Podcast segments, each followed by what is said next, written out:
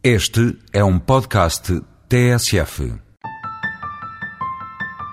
A semana passada havia mais do que uma pedra no meio do caminho, mas a Cimeira Informal do Pavilhão Atlântico teve a sua madrugada feliz. Há Tratado de Lisboa. Gostaria de vos anunciar, em nome da Presidência Portuguesa, que a Cimeira de Lisboa chegou a acordo sobre o novo tratado para a Europa do futuro. Nesta cimeira, a presidência portuguesa cumpriu o seu plano. E o plano era discutir e aprovar o tratado neste dia de quinta-feira. Estou extremamente feliz hoje, E na próxima porque dia, há seis amanhã, anos que discutimos as questões institucionais e aqui em Lisboa, com a presença portuguesa, conseguimos chegar a este acordo. Sei que por vezes se usa e abusa da palavra histórico, mas neste caso estamos realmente perante um acordo histórico, porque é um acordo que dá à União Europeia a capacidade de agir no século XXI. O tratado é assinado dia 13 de dezembro em Lisboa. Nas fotos a 27, com que entretanto se registra para a história da Europa este momento de glória, pressentirá alguém no rosto de Sócrates uma sombra de inquietação provocada pelos avisos que 200 mil lhe deixaram à porta do conclave, naquela que foi a maior manifestação dos últimos 20 anos? Levará Sócrates em conta os avisos com que Carvalho da Silva sublinhou a coincidente legenda de um dia histórico? um dia histórico porque vão ampliar-se as alianças sociais e vai ampliar-se a luta dos, dos portugueses. Se o Primeiro-Ministro ouvir, e nós dissemos aqui com toda a sinceridade, é sempre tempo de mudar de rumo. É sempre tempo de infletir em caminhos errados e de, e de retomar outros caminhos. E dizemos isso ao engenheiro Sócrates. Mas se ele não mudar, para melhor ou para pior, e isso não podemos dizer à partida, né? mas para melhor ou para pior, o que acontecerá é que ele não terá futuro político. A semana passada foram conhecidos os indicadores que colocam Portugal na lista dos 10 países em maior risco de pobreza na União. 2 milhões de pobres e estatísticas inquietantes.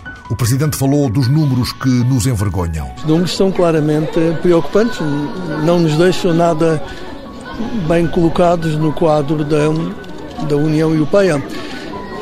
Eu tenho que confessar que me envergonho um pouco.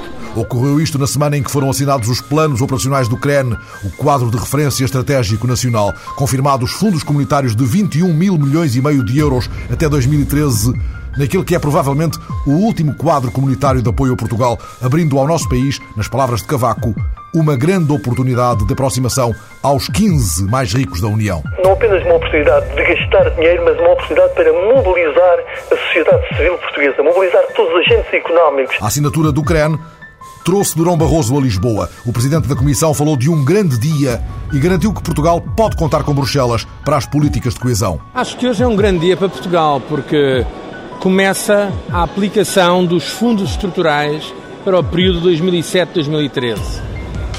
O resultado para Portugal na negociação para estes fundos estruturais foi muito bom.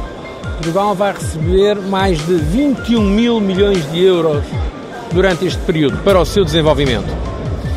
E eu orgulho-me do contributo que a Comissão Europeia deu para este objetivo português. E Sócrates, que sublinhou o maior investimento nos fatores de qualificação, deu conta de um novo ciclo com novas apostas. Este novo ciclo aberto pelo CREN estrutura uma nova visão para o país.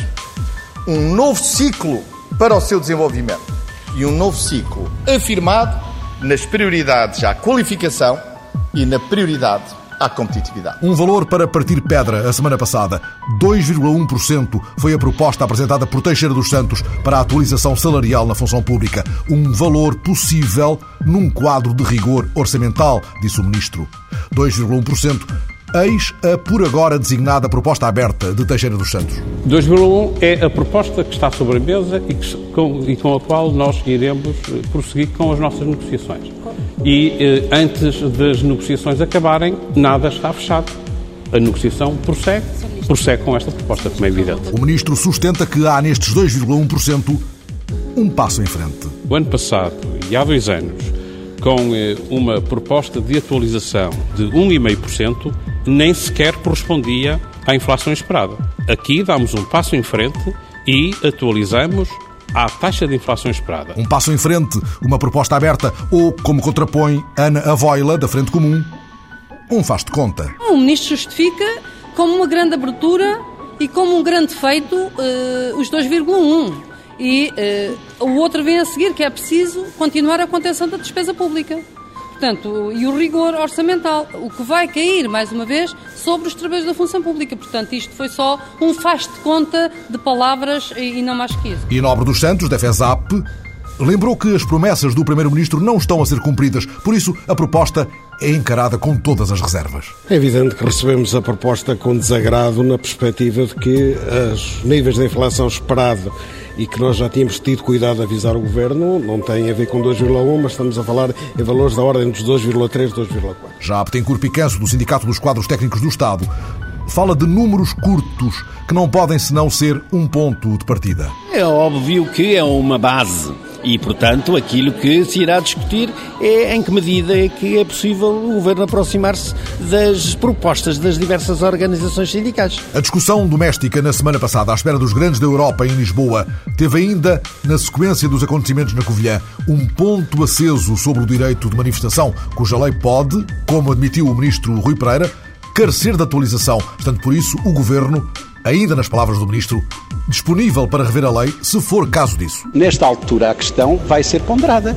Eu estou aberto a uma possibilidade de revisão da lei, mas é ao Governo que compete no seu conjunto tomar a decisão e ao seu Primeiro-Ministro. A deputada socialista Sónia Sanfona afinou por outro diapasão, assegurando que os socialistas não ponderam nenhuma alteração à lei de 74. Mas o socialista Osvaldo de Castro, presidente da Comissão de Assuntos Constitucionais, não fecha portas à ponderação. O que talvez nós tenhamos de pensar pensar maduramente é se o decreto de lei que regula as manifestações de 74 está conforme à Constituição ou se deve ser reponderado e atualizado. E o social-democrata Paulo Rangel responde: ponderemos. É que a lei, diz ele, tem um rabo de fora. Pode haver uma manifestação espontânea e ela está garantida constitucionalmente. O que porventura é inconstitucional é a lei de 74, quando criminaliza a manifestação sem aviso prévio porventura a sanção é desadequada e por isso é que o Sr. Eh, Ministro tem muita dificuldade em aplicar aí o crime de desobediência. Já para António Felipe, do PCP, o equívoco não está na lei. O exercício do direito de manifestação por parte dos cidadãos é o exercício que existe pacificamente desde, desde eh, a Revolução de 1974.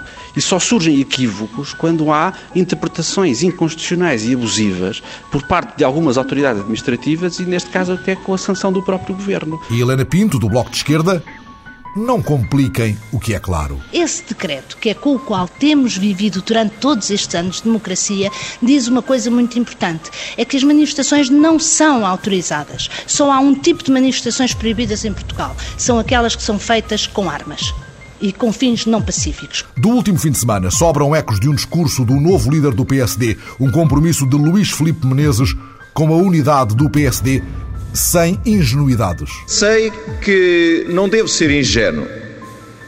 A unidade do futuro já não depende de arranjos orgânicos como aqueles que, que levaram à constituição dos órgãos nacionais do PSD.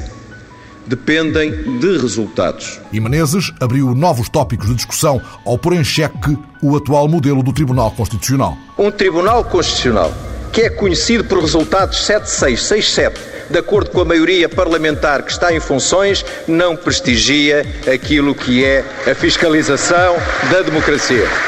Não temos receio de acreditar que, com uma discussão nacional ampla, que numa secção especial do Tribunal, do Supremo Tribunal de Justiça, com magistrados profissionais, possa ser avaliada de forma mais isenta permanentemente isenta a constitucionalidade das leis em Portugal. Mas a proposta mereceu cautelas até na família política social-democrata. Para o constitucionalista Jorge Bacelar Gouveia, o pressuposto é correto, mas só o pressuposto. O Dr. Luís Filipe Menezes eh, parte de um pressuposto verdadeiro e que deve preocupar todos os políticos, que é a circunstância de, por vezes, o Tribunal Constitucional emitir decisões que são mais políticas do que jurídicas. Uh, repare na questão do aborto. Sucessivamente, o Tribunal Constitucional, quando discutiu a questão, quer nos anos 80, quer nos anos 90, quer agora recentemente, antes do referendo, formulou sempre deliberações com uma maioria tangencial, 7-6, como ele referiu no discurso.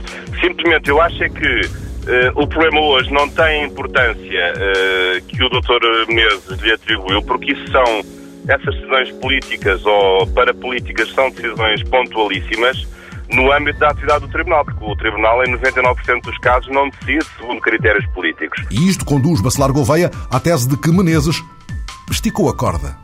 Outra linha polémica nas hostes sociais-democratas poderá ter sido aberta por Menezes no discurso de fim de Congresso e respeita ao modo de ratificação do Tratado de Lisboa, à volta do qual as altas figuras do Estado, dos 27, se reuniram no Parque das Nações quando se atava o último nó desta emissão. Menezes tinha dito o que, afinal? Tinha dito cada coisa a seu tempo, mas disse mais, que o que fora dito em campanha estava de pé. Há nisto, atalhou o muito crítico Pacheco Pereira na quadratura do círculo, um problema e não é pequeno. Eu acho que há um problema institucional com, a mudança de posição em relação ao referendo. Porque a exigência de um referendo para o Tratado Europeu foi votada por unanimidade num Conselho Nacional que ocorreu há três ou quatro meses. Ex-matéria sobre a qual a ronda partidária produziu, após conversa com Sócrates, palavras de muita cautela. Foi o caso dos socialistas pela voz de Edith Estrela. Logo depois de termos uh, o tratado aprovado, uh, será certamente que uh, haverá uma decisão em tempo útil uh, sobre o processo de ratificação. Já Jerónimo de Sousa puxa para cima a questão de fundo. Pensamos que é um ato democrático, que é uh, o cumprimento até de uma promessa eleitoral do PS e do seu governo, que o povo português possa ser consultado. E o bloquista Miguel Portas o tratado é mais do mesmo, mas a conversa sobre a ratificação não está terminada e pode levar a uma moção de censura. Nós condicionamos uh, a apresentação de uma moção de censura no caso de se vir a verificar que o Primeiro-Ministro uh, abandone uh, um compromisso que tinha assumido do ponto de vista eleitoral. Já Paulo Portas desejava o acordo, mas lamentando a ausência de debate. Esta reunião tem suficiente importância do ponto de vista do que está em causa na construção europeia por isso devia merecer, a nosso ver, um debate parlamentar antes da Cimeira se realizar. Fica a semana passada com a esperada eleição de Santana Lopes para a liderança da bancada social-democrata. 70% dos votos legitimam folgadamente aquele que promete debate, debate e mais debate. Eu quero é que haja muito debate político, está a ver? Porque uh, cada um tem a sua maneira de trabalhar. Eu gosto muito do debate político, espero que ele se intensifique agora mesmo no seio do próprio grupo. Uma reuniões em que haja esse debate político e as pessoas se sintam motivadas e espero e quero motivar todos a participarem mais. Santana recebe de Marcos Guedes um legado muito mais valioso do que o saldo positivo de 160 mil euros no Deve Haver do grupo parlamentar, registado aliás em carta aos deputados. Marcos Guedes teve na despedida, anotada na crónica de Judite Menezes e Souza, um dos seus dias de glória, uma singular passagem de testemunho. Jaime Gama foi o primeiro a saudar o novo líder da bancada social-democrata. A partir da manhã já teremos a oportunidade de ver como põe o seu talento, a sua criatividade e a sua vocação política ao serviço do Parlamento Português. Santana diz-se honrado e elogia Marcos Guedes, seu antecessor no cargo de líder parlamentar. estava a pensar em cavalheiro, a melhor expressão é um cavalheiro sério e competente. E é assim que nós todos o olhamos. De todas as bancadas, o elogio a Marcos Guedes. Foi um gosto trabalhar com o seu deputado Luís Marques Guedes e quero desejar-lhe igualmente as maiores felicidades pessoais e políticas. É bem demonstrativo de que muitas vezes as diferenças de natureza ideológica não deixam de marcar proximidades naquilo que é muito o estilo da atuação parlamentar. Vamos sentir algumas saudades de um regimentalista exímio e, e de alguém que pôs sempre o prestígio da instituição à frente de quaisquer outros interesses. O ministro Augusto Santos Silva citou Píndaro, que diz que as artes do saber são íngremes, é preciso subir muito. E eu agradeço-lhe a ajuda que me deu pessoalmente em percorrer essas íngremes artes do saber, que são as artes do saber parlamentar e, em particular, do saber regimental. Mas foi Bernardino Soares, do PCP, quem, na despedida, arrancou a gargalhada. Podemos dizer assim, se o Sr. Deputado não levar a mal, vindo desta bancada, compreenderá que assim seja, que o Sr. Deputado Marcos Guedes trabalhou bem para o coletivo da Assembleia da República. Marcos Guedes retribuiu o elogio. Com eles aprendi e tudo o que de bom senti, tentei repetir não fiz mais do que isso. Não sei se isso é mérito, seguramente que não é razão para os elogios todos que hoje aqui recebi. Foi isto na semana em que os príncipes das Astúrias foram aplaudidos em Beja e junto às águas do Grande Lago. O Alqueva é prémio Puente de Alcântara devido ao aproveitamento hidroelétrico, mas os ambientalistas não apreciaram os fundamentos da pompa e circunstância. Walter Veltroni, o presidente da Câmara de Roma, é o novo rosto da esquerda italiana para a barragem a Berlusconi. Em Belgrado, Costa Unitsa garantiu que o Kosovo nunca será independente. Na cimeira do Mar Cáspio, Putin apoiou o direito do Irão a um programa nuclear e o Dalai Lama foi recebido na Casa Branca, apesar da enorme irritação chinesa. Mugabe continua a provocar baixas na cimeira marcada para Lisboa a 8 e 9 de dezembro. Agora são os checos que ameaçam baixar o nível da representação na cimeira União Europeia África. Assim crias distância, praga de Mugabe. E assim fica a semana passada.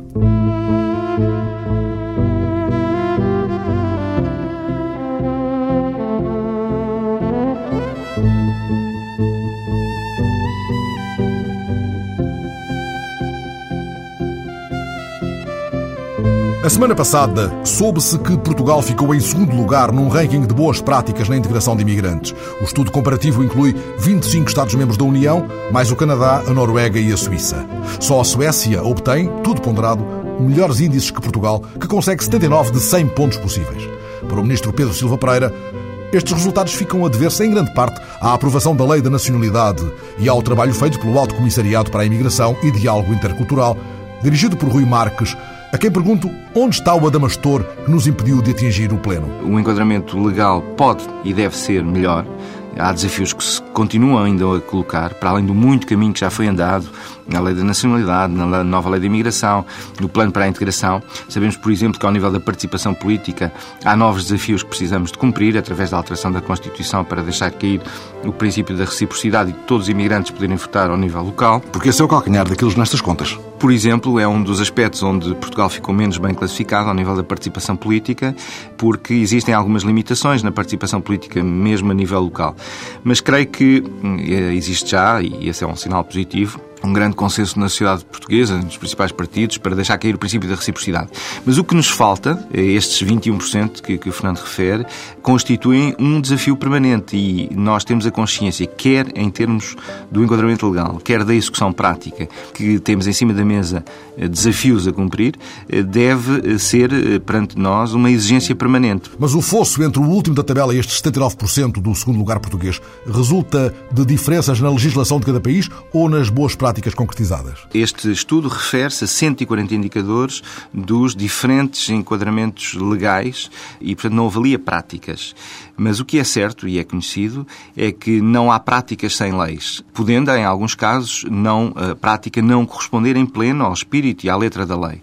Mas o que é certo é que se na lei não está expressa uma determinada política positiva, uma abertura quanto à questão da imigração, seguramente a prática não ultrapassa a lei. O grande desafio sempre é prática chegar ao nível da lei.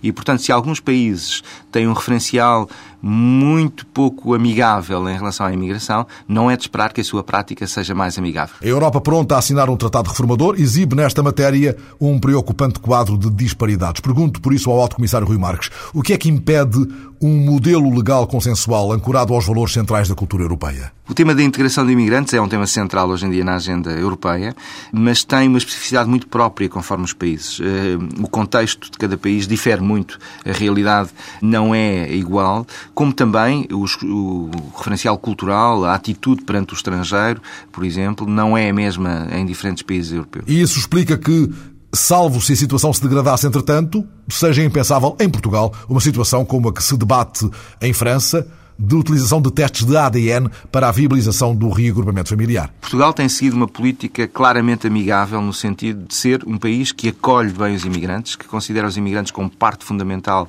da construção de um futuro comum e, nesse sentido, as suas várias opções políticas na nacionalidade, na lei da imigração, no plano para a integração, são todas elas positivas e procuram dar sinais eh, às comunidades imigrantes que desejam a sua plena integração, que façam parte integrante da sociedade portuguesa. Outros países têm opções diferentes, que evidentemente respeitamos e nas quais não nos intrometemos. O nosso caminho é um caminho francamente amigável de assumir o Estado e também a sociedade civil como aliados da integração dos imigrantes. Eh, esse é o nosso caminho e vamos reafirmá-lo deixe-me dizer, com grande consenso, porque, por exemplo, a alteração da lei da nacionalidade ou da lei da imigração, tornando-as mais amigáveis, teve no Parlamento um apoio notável. A lei da nacionalidade não teve nenhum voto contra e a nova lei de imigração teve uma esmagadora maioria de votos. O Plano Nacional para a Integração de Imigrantes, eh, tendo em conta esse consenso de que fala, ainda com menos de um ano de aplicação, está a ter resultados animadores? Está. Constitui, primeiro, desde logo, um roteiro, uma agenda que só três países europeus têm, sublinho, só três países europeus têm esta visão e este compromisso de uma forma global. O plano envolve 13 ministérios diferentes, 122 medidas. É também ele próprio um guião para a sociedade civil. E em todas as áreas, sejam nas áreas verticais, saúde, educação, justiça, trabalho, segurança social, por aí adiante, sejam em áreas transversais como a discriminação e combate ao racismo, as questões de género, os descendentes imigrantes, estão a ser dados passos. E até 2009 temos uma ambição de concretizar essas medidas, por forma que Portugal seja cada vez mais uma referência na integração de imigrantes. Mas o que é que, não obstante as particularidades de cada país, a Europa tem na mão que estende ou esconde aos 21 milhões de imigrantes que acolheu? Eu creio que a Europa é um destino muito procurado e isso é compreensível. Aqui existe oportunidades de emprego, paz social, segurança, eh, horizonte de futuro. Aliás, é bom termos presente que o que marca o movimento migratório, o essencial, o traço essencial, é a esperança.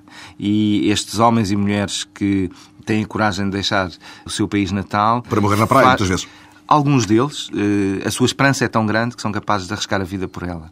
Eh, e gostava muito de sublinhar isto, porque isto quer dizer um fator muito positivo para qualquer sociedade de acolhimento. Receber este capital de esperança de homens e mulheres que querem construir um futuro e que na Europa, concretamente, encontram esse sonho. É bom, de qualquer maneira, termos consciência que a Europa eh, tem recebido bem muitos imigrantes. Há, claro, que situações menos boas, situações como as que referimos de imigrantes que estão dispostos a arriscar a sua vida para entrar na Europa, mas eh, não podemos, eh, apesar de tudo, esquecer todo aquele esforço que tem sido feito a nível europeu de acolher aqui milhões de homens e mulheres que aqui procuram a sua vida e que aqui encontraram, por exemplo, um espaço de segurança, um espaço de eh, viver em paz com a sua família e construir o seu futuro. A Europa tem sido uma casa de abrigo para milhões de pessoas e vai continuar a ser. O ministro Silva Pereira referiu-se agora de novo à ideia dos três pilares da política de imigração que espera ver reforçada no Conselho de Chefes de Estado e de Governo em dezembro. Para o ministro, Muitos dos problemas com imigrantes na Europa são muito mais resultado do fracasso de políticas sociais do que do fracasso do controle de fronteiras. Eu creio que é muito importante este enfoque que o governo português tem procurado introduzir na discussão sobre as questões de imigração. É porque temos a sensação, e evidência em muitas circunstâncias, que há uma atenção excessiva à questão da gestão dos fluxos migratórios, quase colocando aí todo o esforço da política de imigração e ignorando a importância da integração dos imigrantes. O caso concreto da intervenção do ministro Pedro Silva Pereira sublinhava que em muitos destes países que têm tido experiências difíceis, complexas, têm tido crise social em torno da imigração, ela decorre de uma má integração dos imigrantes e não de um problema de gestão de fronteiras. E isso constitui um apelo para que a União Europeia, no seu todo, invista mais no pilar da, integração, não deixando, evidentemente, de controlar as suas fronteiras, porque é bom não termos qualquer dúvida sobre isso. Qualquer Estado soberano, ou neste caso a nossa União Europeia, eh, precisa de controlar as suas fronteiras e saber determinar quem entra, quem não entra, quem pode permanecer, quem não pode permanecer. E, evidentemente, esse esforço tem que ser feito e continuar a ser feito. Não há nenhuma dúvida sobre sobre isso. Ao mesmo nível deve estar o investimento de integração. E o que é que entendemos por integração?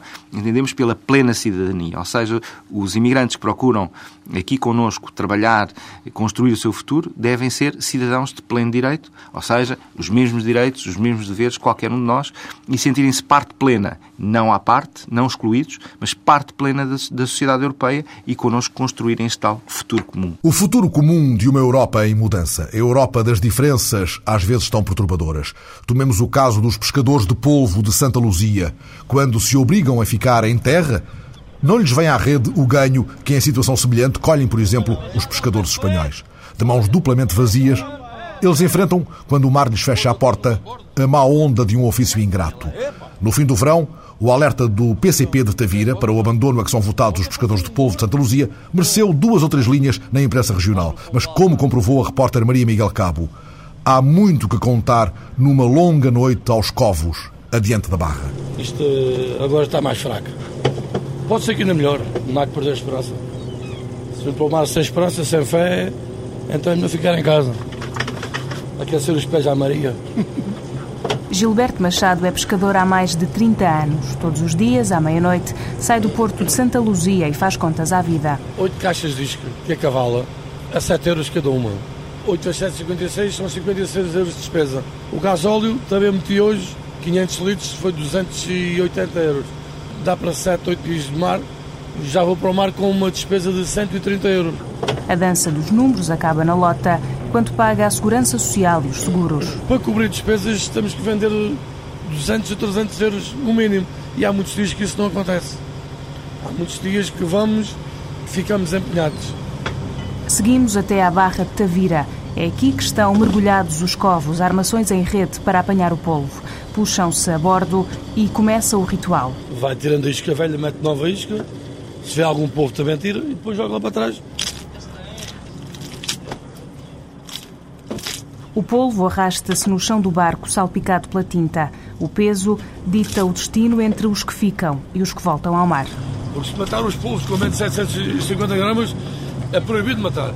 E não devemos de matar. Porque é muito pequeno. Não adianta estar a matar isto. Torna-se chato estar aqui a, pesar, mas tem que ser. Este não tem. Não tem, vai para a água. Sem paragem biológica, o polvo é cada vez menos e cada vez mais pequeno. Montes, não há marisco. É marisco, há quem encomenda. É sempre assim. Ah, até já. A noite de trabalho chega ao fim. São nove da manhã. Já dá um pé de pé. Olha. É, Estibordo, gordo, bom bordo. Epa!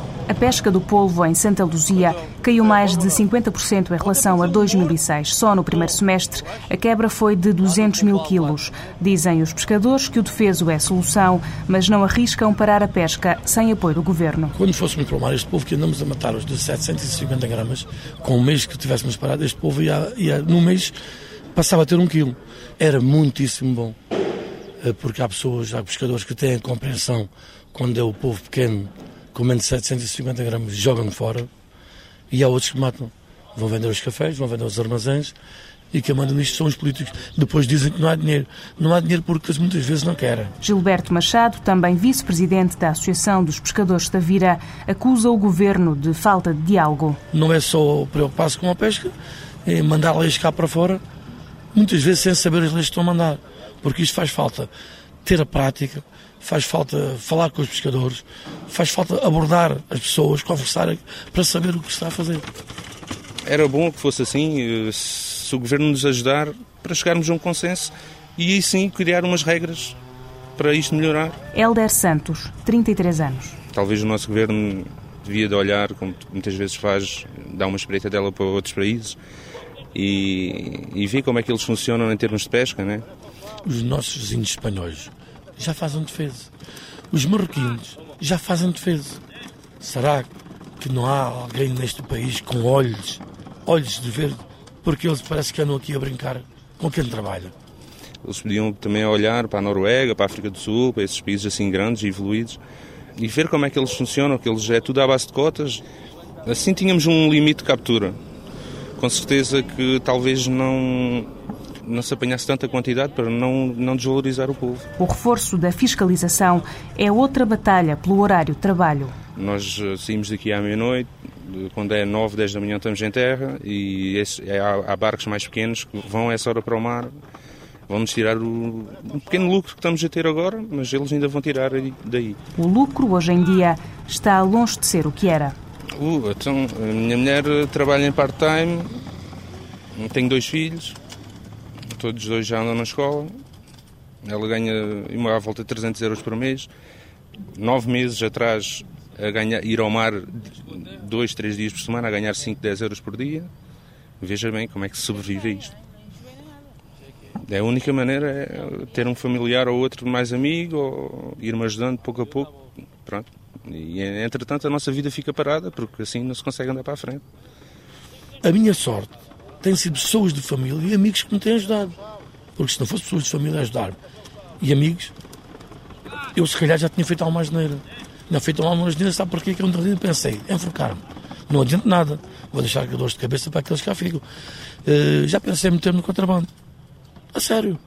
Pois, é, é crise para eles, é crise para nós. Ema Palmilha vende fiado no talho de Santa Luzia. Todos os dias tenta controlar as dívidas que se acumulam. Aqui em Santa Luzia não havendo dinheiro, o negócio não trabalha. E não havendo na carteira delas, né? Que é elas que vêm ao talho, também não há na minha.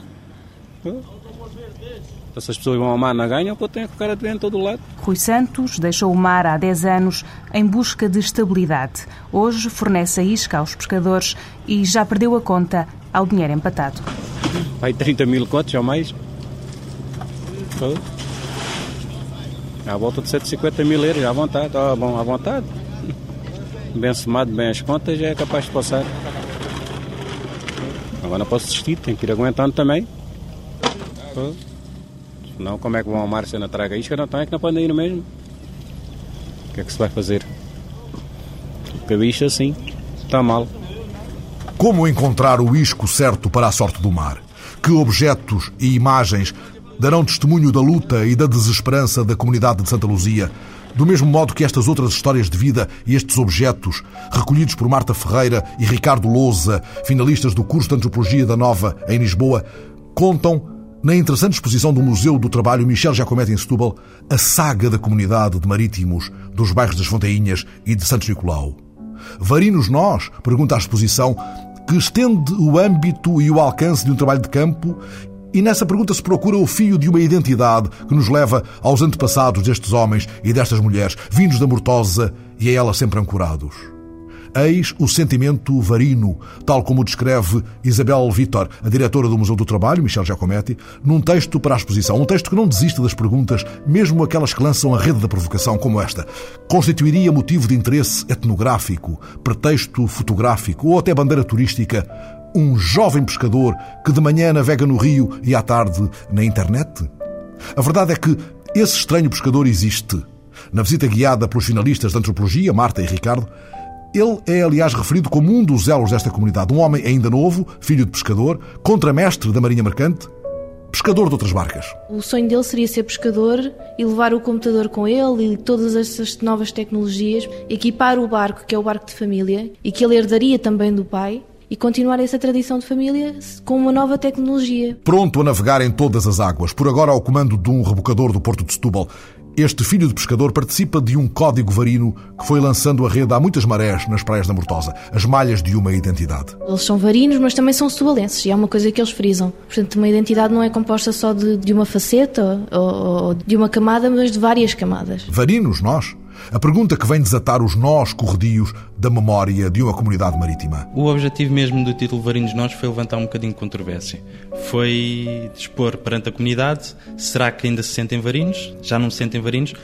A exposição também foi integrada e foi inaugurada numa tarde intercultural, em que teve o apoio da comunidade e, e vieram as pessoas envolvidas na exposição e outras, e foi tentar perguntar-lhes e questionar se eles ainda se sentem varinos.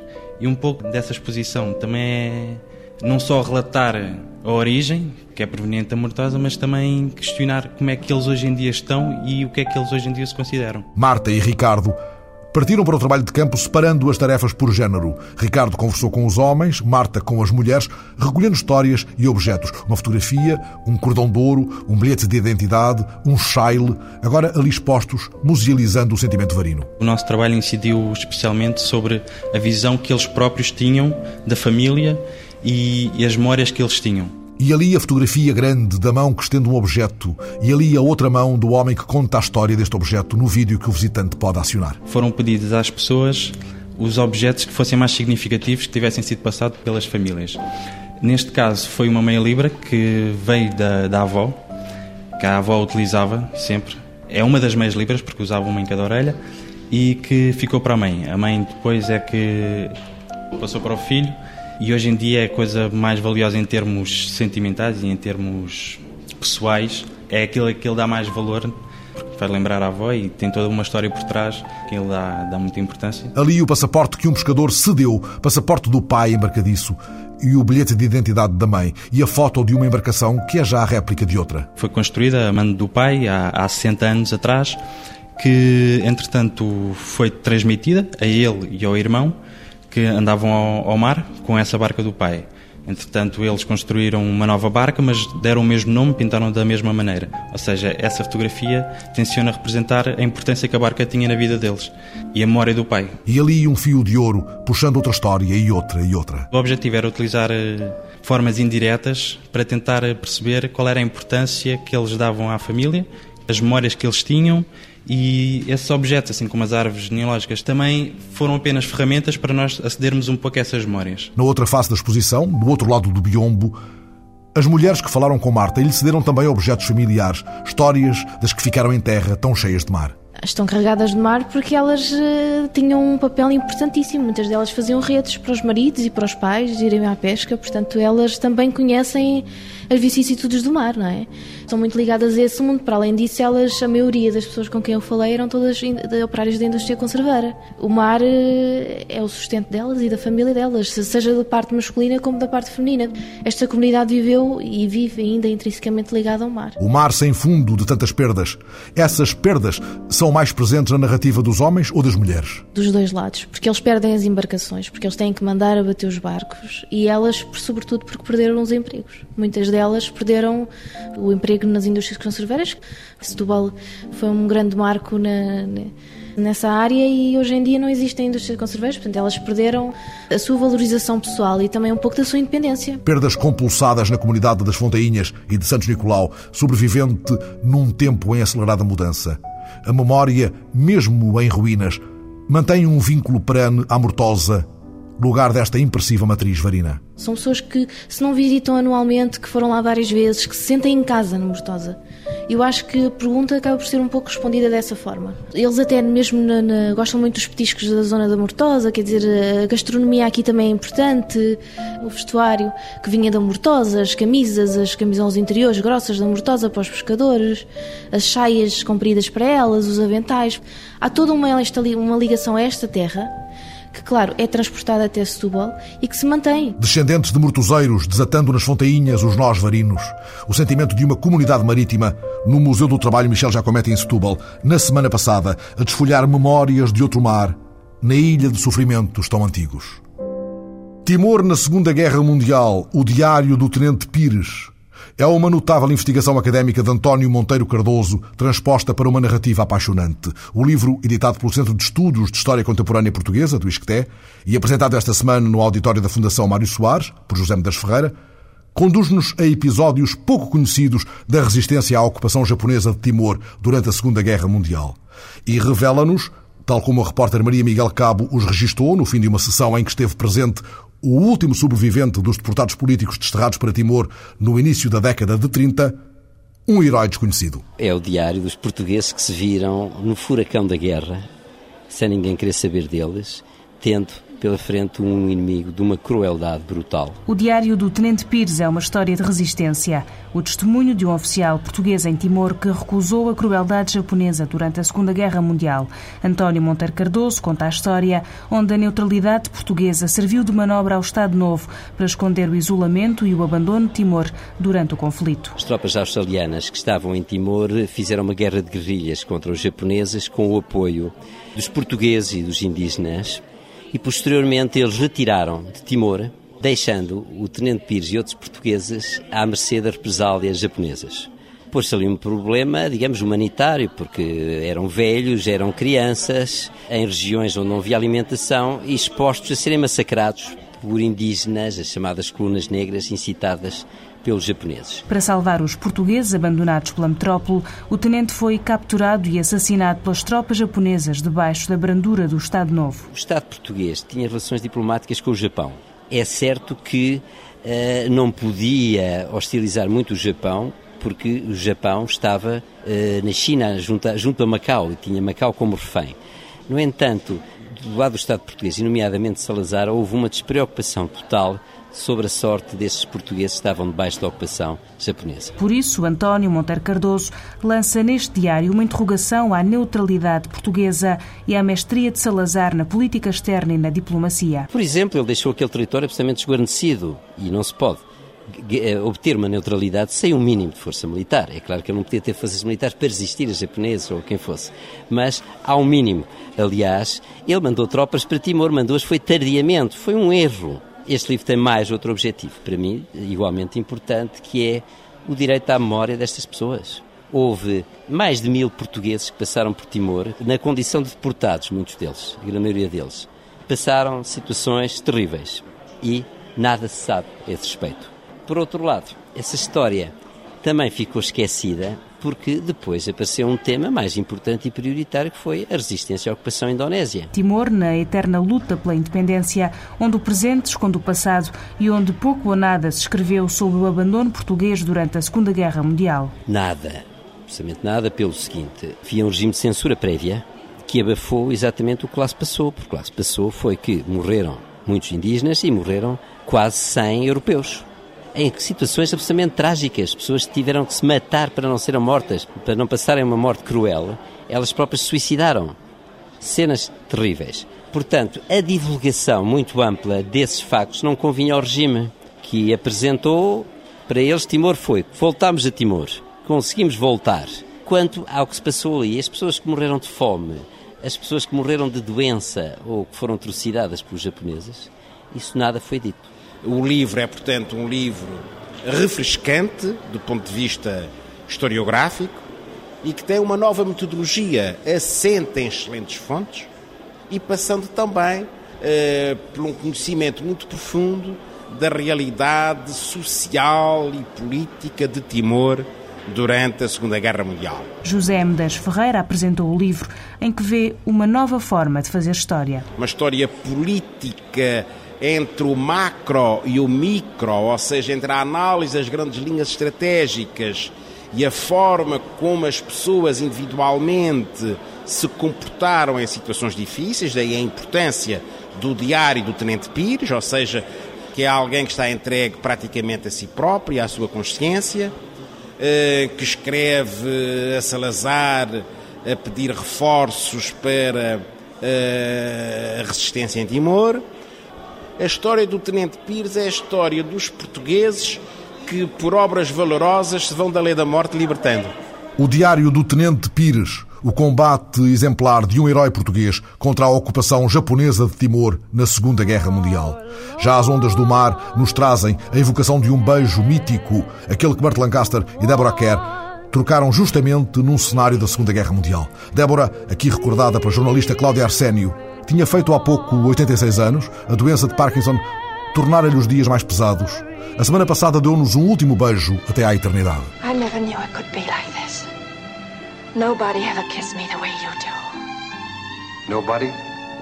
No, nobody. O beijo eternizado por Deborah Kerr e Burt Lancaster chocou os anos 50. Ela, mulher adulta, ele, um sargento na véspera da Segunda Guerra Mundial, juntos entre as ondas do mar, num beijo de amor marginal e do erotismo até à eternidade. Uma personagem que lhe valeu a nomeação ao Oscar, mas a Academia, talvez com medo do beijo, não premiou Deborah Kerr. Seria a segunda nomeação, de um total de seis, a estatueta só chegaria como consolo honorário.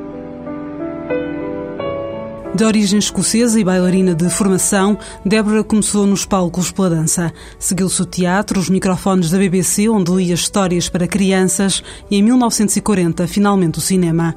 Os primeiros anos em Inglaterra, onde faria, entre outros, Black Narcissus, onde era uma das freiras de um estranho mosteiro, perdido nos Himalaias. I couldn't turn out the holy man.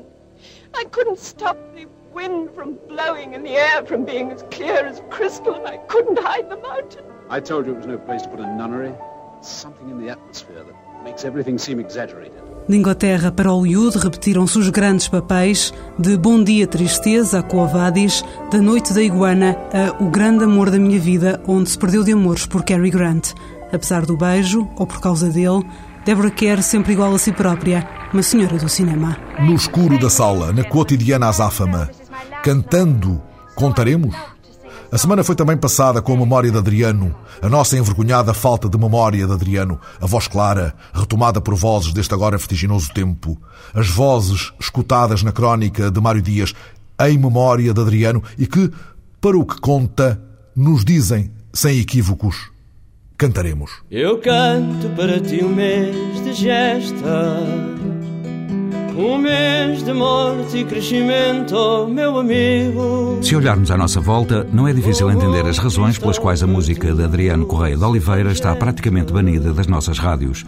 São razões que passam pelo que nos diz Nuno Faria, músico, quando nos fala de Adriano. Há canções que o Adriano escreveu em parceria. As letras infelizmente, são muito atuais porque falam de guerra. Hoje já não é guerra colonial, são outras guerras que há por esse mundo falam de exclusão, falam da questão do racismo também, dos direitos das minorias. É uma voz muito fresca, tinha um timbre único, era uma pessoa muito generosa, Adriano Correia de Oliveira. Deixou um vazio muito grande na nossa música.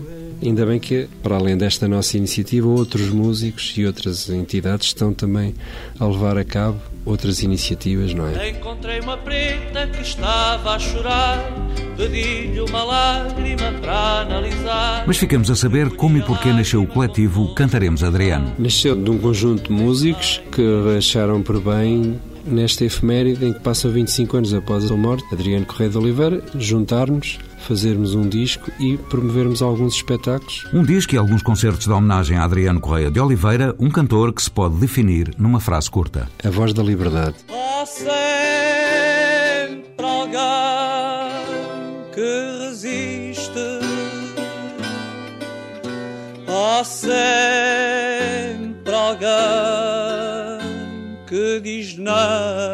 Cantaremos com as nossas vozes e o que a memória e o desejo de descoberta trazem às nossas vozes. Maria Miguel Cabo, Alexandrina Guerreiro e Fernando Alves e também as vozes de Cláudia Arsénio e Mário Dias que se nos juntaram a semana passada.